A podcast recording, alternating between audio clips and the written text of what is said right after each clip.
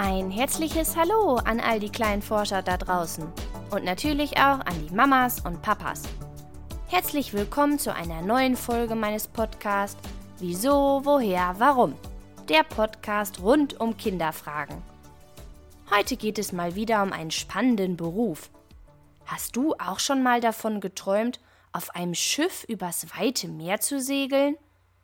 Doch woher weiß das Schiff, wo die richtige Richtung ist? Und was hat das Wort Seife denn mit den Himmelsrichtungen zu tun? All das und vieles mehr erfährst du heute. Bestimmt hast du den Namen Kapitän schon mal gehört. Das Wort Kapitän kann allerdings vieles meinen. So nennt sich zum Beispiel der Anführer einer Fußballmannschaft Kapitän oder der Kommandant eines Flugzeugs. Heute geht es aber um einen ganz bestimmten Kapitän, nämlich den Schiffsführer. Der nennt sich ebenfalls Kapitän. Und so jemanden hat jedes Wasserfahrzeug. Der Kapitän ist für viele Dinge während einer Schifffahrt verantwortlich. Er muss sich zum Beispiel darum kümmern, dass die Technik an Bord funktioniert. Aber auch für die Navigation des Schiffs ist der Kapitän verantwortlich. Das Wort Navigation hast du auch bestimmt schon mal gehört. Vielleicht habt ihr so ein Navi auch im Auto?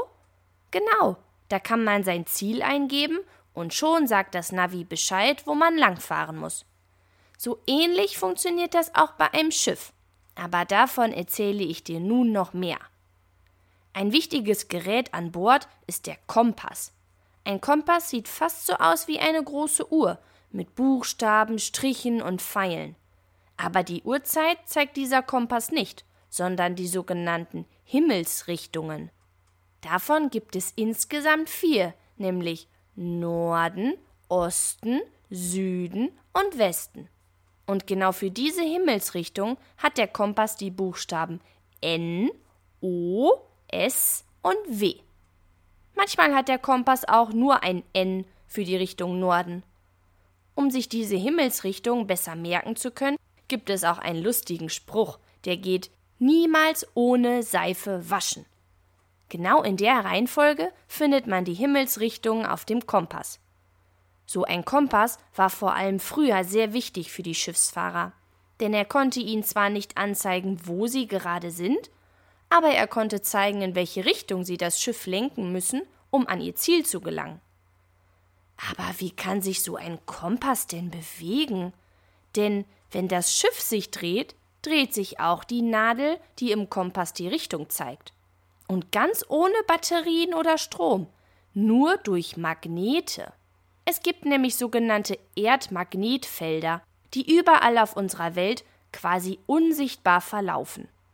Und anhand dieser Magnetfelder kann die Kompassnadel sich orientieren und zeigen, wo zum Beispiel der Süden gerade liegt. Verrückt.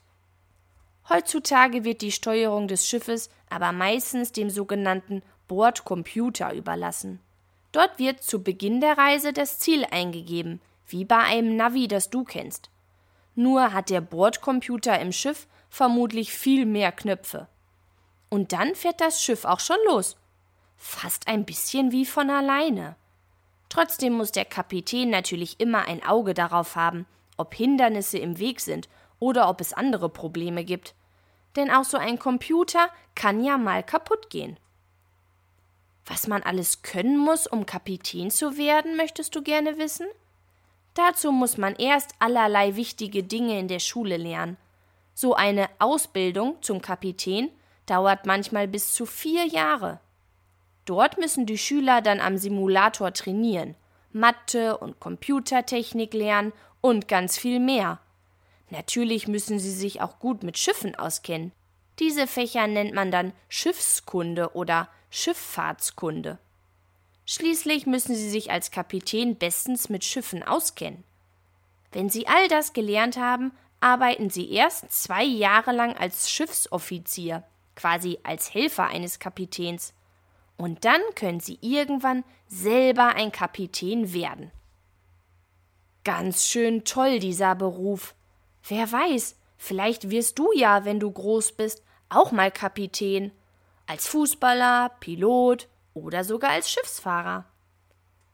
Wenn du auch eine Frage hast, die ich beantworten soll, schreib mir gerne eine Mail an kinderfrage@gmail.com.